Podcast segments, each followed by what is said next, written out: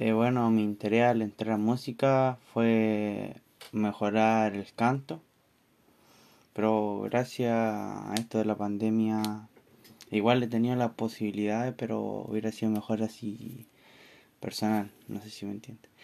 Eh, y también he aprendido a hacer podcast, que nunca pensé que iba a hacer eso.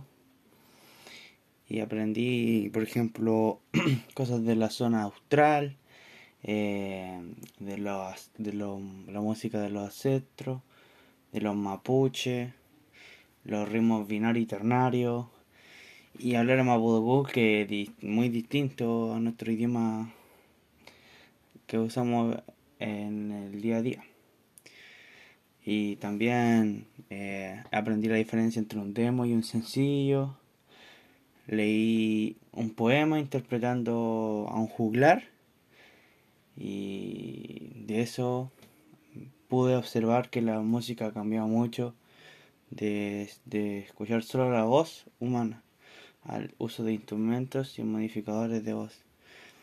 Desde escucharla a la calle a escucharla en Spotify o en YouTube, en varias plataformas digitales.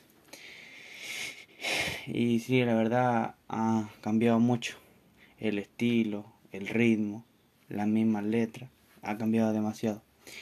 Y bueno, a mí me gustaría que la clase podríamos poner, o sea, es que me gusta Soda Stereo, Gustavo Cerati y ese estilo, entonces me gustaría, por ejemplo, tener más la opción de trabajar con ese estilo de música.